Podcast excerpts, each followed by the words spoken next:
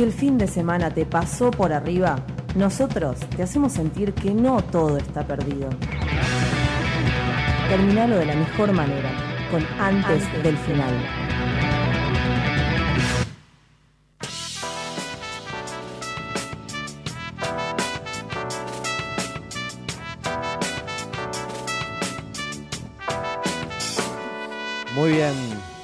19.35 antes del final hasta las 21 horas todavía en el aire. Otro tema de la semana. ¿Cuál? Eh, uno de los, el tema de la semana tuvo que ver bastante con algo que sucedió en la tele. Eh, la no sé si vieron el programa que está haciendo del Moro. Sí, que después de haber militado este gobierno, va y se refugia en un programa de preguntas y respuestas. Lo odio. Pero- Perdón, pero me parece, me parece un, un ser maligno de la comunicación y de los medios de Yo este no país. lo niego, de todos modos, eh, él siempre quiso como hacer esas cosas y no intratables, pero como intratables como que lo, lo- fue su Lo plataforma. Claro, fue su salto. ¿Se acuerdan cuando tenía una campanita que tocaba? No, No. no, me No, acordaba. nunca- bueno, en un momento cuando se armaba un terrible despelote, cuando él intentaba tener el programa, tenía como una campanita Sí. que tocaba para que se callara. Ah, mira, no sabía, no me acordaba Porque, de eso. claro, se armaba Sí, terrible cambalache, que era muy difícil de parar, porque aparte siempre llegó gente como, como muy, muy potente en, en, en el peso Claro, político que discursos tenía. Y todo eso también como para hablar era un debate medio Exactamente. caliente. Sí, sí. Yo me Así acuerdo de que- haber visto videos también de eso. Pero bueno, Eh, ¿Sabe que Santiago del Moro eh, lo recuerdo de mi infancia? desde Match Music. No, ¿Pero lo conociste? no, no, no, no, Ah. no, no, no, no. A la mañana cuando me levantaba para ir al colegio, Santiago del Moro tenía un programa con Maju Lozano, no sé si se acuerdan. O No. si alguna vez lo vieron. No. Majo Lozano. ¿En tele o en radio? No, no, en tele, en tele. Eh, que ellos hacían, ¿viste como los programas que están ahora de noche? Esos que eh, tienen que llamar y hacer preguntas, no sé qué qué, y supuestamente ganan Sí, plata. sí. Bueno, Santiago del Moro con Májulo Lozano hicieron mucho tiempo una, una, un programa así, a la mañana. En lo profundo de la televisión argentina Sí, sí, sí. podés encontrar estas cosas. Sí, no, eh, no me acuerdo ni cómo se llama el programa ni nada, pero Santiago del Moro, bueno, es, es de, de esa parte, de esa época. Pero sí, más o menos, para que vean que Y Santiago del Moro... ha, ha- ha sido parte de un amplio espectro de la televisión argentina. Sí, sí, tal cual. Pero la verdad que no me acuerdo cómo se llama el programa, pero sí, sí, yo me acuerdo de sí, de la- Según Wikipedia dice que se llama Clase X. Puede ser, ¿eh? Sí, sí. La América TV 2015 a 2006. Estamos haciendo esto es radio en vivo, estamos Radio- viendo- produciendo en vivo. produciendo en vivo. Claro. Pero bueno, Vayamos a lo que pasó igual con... Claro. Sí, va- volvemos Sí, sí, al nos hecho, fuimos. ¿no? Perdón, Nos perdón, un nos poquito de fuimos. tema. Eh, hoy fue, esta semana fue parte de una un momento, podríamos decir, polémico, por lo menos llamativo Sí. de, de lo que fue la televisión y el- la sociedad de esta semana, sí. cuando en su en su programa de televisión con el famoso formato de preguntas de quién quiere ser millonario, Sí. que lo pueden, si no lo conocen de la tele, lo pueden haber visto en la película película. Millionaire. Sí. Eh, fue a participar. Ya, ya viene teniendo varias cosas, de- tipo así como llaman la atención. Una, una mujer trans hace poco. Ah, eh, y como que van pasando, un señor de 90 años Ah. también, que como que van pasando así medias cosas. Como que no es solamente el juego, sino que también la Ah, historia que abarca. agarran, cuando eligen, cuando hacen casting de quién va a venir, es bastante específico. El asunto es que esta semana fue una eh, científica, parte del CONICET, Sí. a, ganar plata para eh, para que sea parte de, de su investigación, para poner claro. esa plata que ganara en su investigación, ya que todos sabemos el estado del CONICET es bastante deplorable. Exactamente. A raíz de este hecho que sucedió en la semana, Sí. nosotros queríamos charlar un poco del tema del CONICET, del estado del CONICET y, de cuáles, qué cosas hay en el medio de que el CONICET esté desfinanciado. Y este asunto lo queríamos abordar de un lado que, primero que sea con alguien que sepa, y por el otro lado, de que todos tengamos mayor idea de qué hace el CONICET y qué significa que el CONICET esté sin financiación. Exactamente, sí. En este, para este hecho, estamos en comunicación con Hugo Trinchero. Él es eh, antropólogo, fue rector de Filo, vicerrector en este momento de la UNPAS y eh, tuvo a su cargo varios grupos de investigación del CONICET. Hola Hugo, te saluda Julián Capper y el equipo de Antes del Final. Hola Julián, buen- buenas tardes, buenas noches. Buenas noches, muchas Eh, gracias. Todo bien, te corrijo una cosita. Sí, por supuesto. Ya no soy ya no soy rector de la UNPAS, fui Ah. rector organizador, el rector actual es Federico Tea. Está bien. Este, pero bueno, sí, he sido rector organizador, después fui vicerrector allí en elecciones y fui decano de filosofía y letras en dos periodos. Gracias por la corrección y por comunicarte con nosotros. Eh, mi primer pregunta que, que te quiero hacer es para, co- para que conocerte un poco más y para que la gente que nos escucha te conozca un poco más. Queríamos saber cuál fue tu paso por el CONICET, qué, qué cosas hiciste cuando, cuando estuviste ahí, cuando fuiste parte.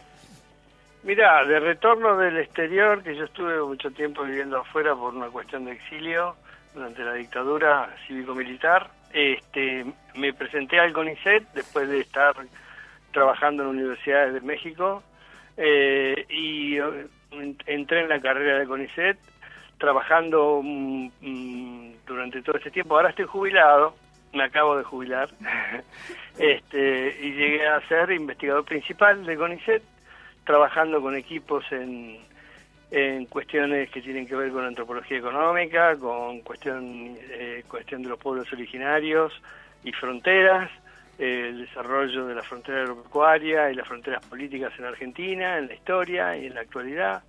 Eh, esos fueron mis temas principales de, investigación en el CONICET y en la Universidad de Buenos Aires, ¿no? Claro.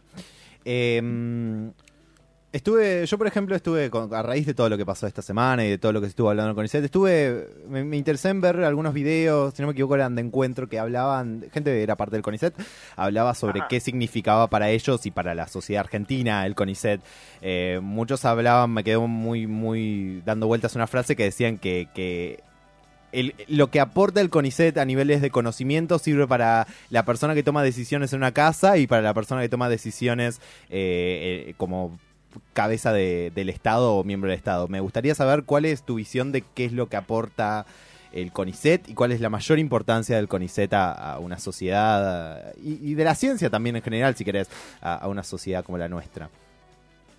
Bueno, en principio el Consejo Nacional de Investigaciones Científicas y Tecnológicas, el CONICET, lo- en general un organismo como ese lo tienen la mayor, muchos países, ¿no? Sí. Eh, en el caso argentino eh, tuvo un auge bastante importante en la democracia, este, porque, bueno, eh, volvimos a recu- recuperamos de alguna manera este eh, el trabajo investigativo en las universidades, sobre todo en centros de investigación que no necesariamente dependían de las universidades, pero aportaban también al conocimiento en general, y todo país como el nuestro, que pretenda cierto desarrollo sustentable, este, industrial, eh, tecnológico, con, necesita de un consejo o un organismo, digamos, de ciencia y técnica este, que apuntar en la investigación.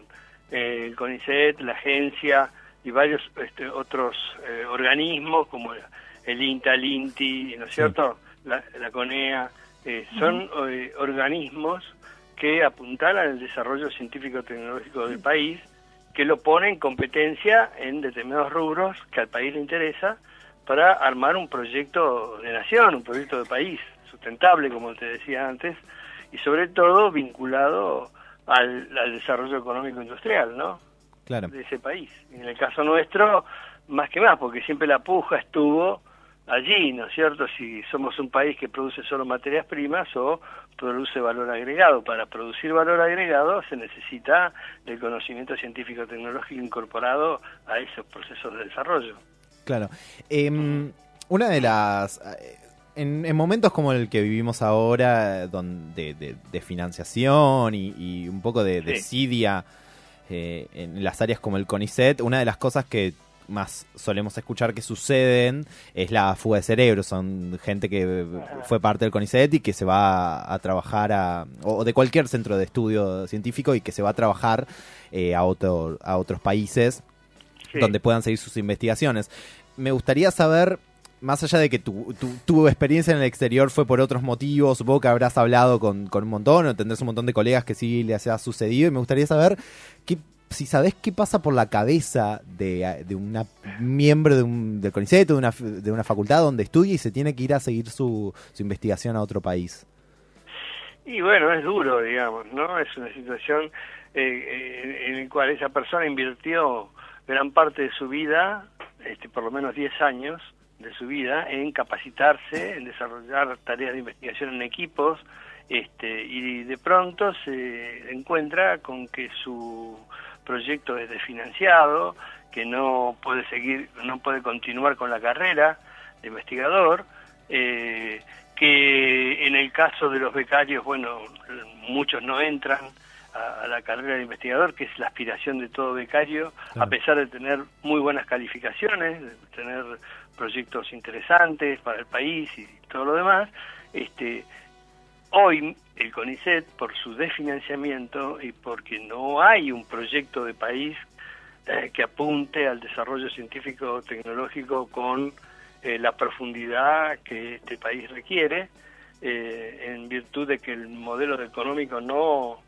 este, no apunta hacia el desarrollo industrial, hacia la generación de empleo de calidad y todo lo que más o menos conocemos, suceden estas cosas. Y los investigadores mismos que han este, perdido el 35% del poder adquisitivo en sus, en sus salarios, como lo afirman la mayoría este, de los directores y directoras de institutos del CONICET, este, que justamente hace poco se reunieron en Córdoba para debatir la crisis del sistema científico nacional, este, bueno, también sufren estas consecuencias porque el poder adquisitivo de su salario cada vez es menor, este, los subsidios no, no, este, no siguen la pauta de la inflación, la mayoría de, de, los, de los proyectos necesitan, sobre todo en las ciencias duras, como se les llama, este, de insumos importados, dolarizados.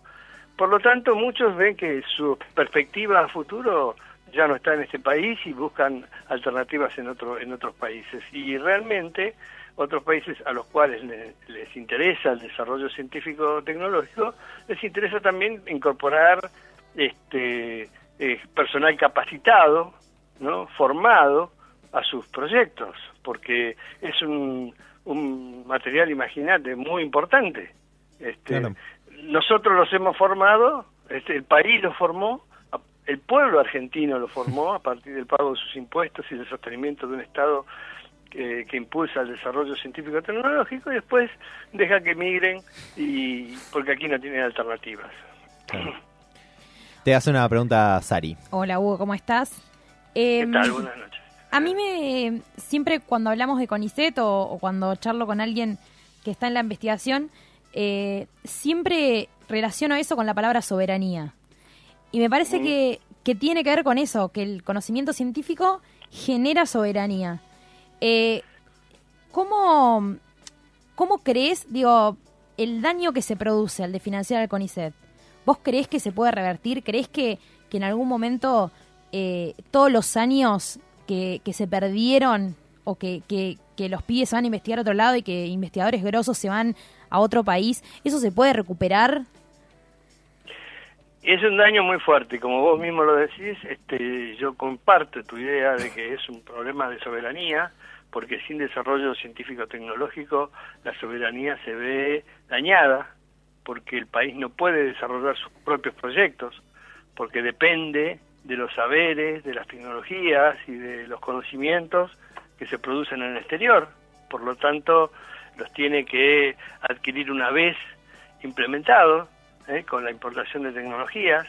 Eh, entonces el daño es muy fuerte. Nada es irreversible, ¿no es cierto? Pero va a costar mucho, mucho este, sobrellevar esta crisis, sobrellevar esta, esta, esta crisis, sí, como decía, de, de la ciencia, de la técnica y digamos que es parte de la, de, yo pienso, por lo menos en mi opinión, de la crisis general que vive el país en cuanto a modelo económico, político y social, ¿no es cierto? Sí, sí. Así que yo creo que, y comparto con lo que vos decís, en el sentido que esto afecta fuertemente al proyecto de desarrollo nacional a la y que está muy ligado a la idea de soberanía, ¿no es cierto? Pablo te hace una pregunta. ¿Qué tal? Buenas tardes, Hugo. ¿Qué tal? Buenas tardes. Sí, hubo una consulta. Con eh, cuando usted estaba diciendo que estuvo a cargo de las investigaciones en el CONICET, en ese momento cuando usted estaba a cargo, eh, este tema de la financiación, ¿cómo mm, eh, eh, fue un problema? Eh, ¿Cómo lo manejaron?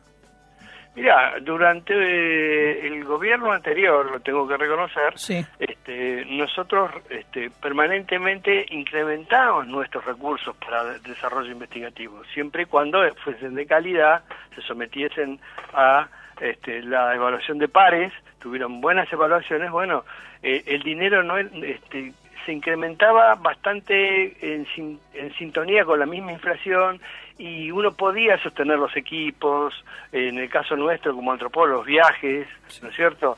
este, los viajes de investigación, de, de grupos de trabajo en lugares mm, de alguna manera, en el caso nuestro, bastante recónditos que requerían cierto nivel de financiamiento este, y de insumos que, que se sostenían. Hoy en día todo eso está en decadencia, digamos, no en declive.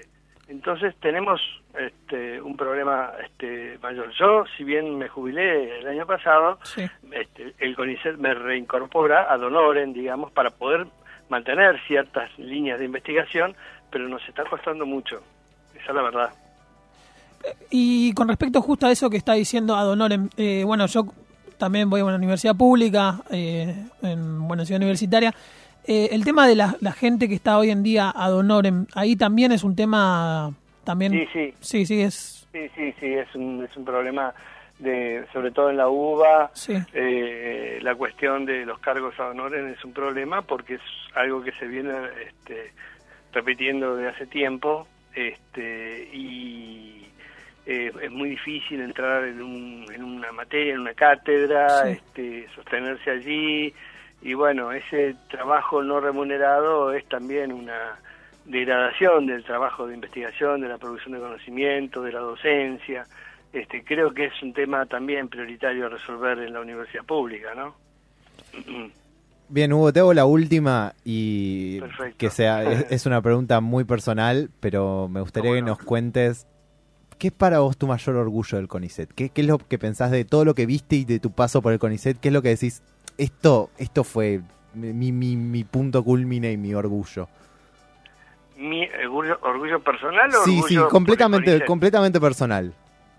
Mm, ah, personal, eh, bueno, fue haber este, podido constituir equipos, haber logrado eh, hacer la carrera del investigador, pasando múltiples instancias de evaluación, este, internas, externas, este, bueno, y haber hecho mucha actividad de investigación y de producción de conocimiento que creo que este, que, que me ha reconfortado mucho en mi vida personal, eso es la verdad. Y aparte, orgulloso también de pertenecer a una institución como el CONICET, este, y la universidad pública también. Claro. Yo los, los asocio este, a, a- a los dos en, forma permanente. Eh, por el, el nivel de compañerismo que hay allí, por, por el compromiso este, de los investigadores con su trabajo, eh, eh, cierta competencia que hay que es válida, que es interesante también, pero que esa competencia se da en el marco de ciertas reglas de juego este, consensuadas este, y que tienden todo, eh, que esas reglas de juego apuntan fundamentalmente a la calidad este, y al compromiso y a la implicación con el desarrollo del país. Muchísimas Así much- que eso, eso es, digamos, lo que a mí más este, me, me- pone orgulloso de haber pertenecido y pertenecer todavía al CONICET y a la Universidad Pública. Y con justa razón, Hugo, con justa razón. Muchísimas gracias por comunicarte con nosotros, por, por darnos esta charla y, y abrirnos un poco más la idea de lo que significa el CONICET Bueno. en estos tiempos. Gracias a ustedes también por comunicarse, les mando un abrazo fuerte. Un abrazo, gracias, Hugo. Eh, Nos vemos. quería, nada, queríamos un poco que todos tuvieran la oportunidad de, de- de escuchar de, de primera mano, tener una mejor idea de qué es lo que hace el CONICET y de qué significa el CONICET para nuestro país, para nuestra sociedad. Quiero que también todos sepan que pueden entrar a la página del CONICET, que es conicet.gov.ar, ahí tiene un apartado de noticias, si quieren ir viendo qué es lo que pasa en el CONICET, qué es lo que sucede, qué es lo que, lo que, lo que se va moviendo y lo que pasa día a día. No, ¿Vos Claro. querías decir algo? ¿Me querías Sí, decir la algo? verdad que, bueno, como decía bien Hugo, eh, ya estamos dando cuenta de lo que es esta, este intento de, de- bueno, de, de estas universidades, de la universidad pública, uno que va siempre lo vive. en el CONICET también, eh, este desvaciamiento, esta poca financiación que hay, es algo que es, es, es triste porque es una es algo que cualquier país eh, se tendría que llevar con, orgu- con orgullo y se tendría que sí, siempre tenerla ahí a, a tope, da- darle la máxima importancia posible y no se está haciendo eso. No se está haciendo eso y lo vemos, lo vemos en un programa de tele, eh, porque bueno, sale en una noticia en un programa, en un, en un canal, pero esto ya viene un- es algo, algo que se viene hace tiempo, viene este problema. eh, y bueno, es cuestión de sentarse y escuchar a esta gente que lo único que quiere es, son investigaciones que son para todos. Es lo único, primero, lo único que quieren es laburar, Laburar de lo que estudiaron, de lo que soñaron y de algo que nos quieren dar a todos como país. Tal cual. Es todo. Exactamente. Eso, eso. Sí.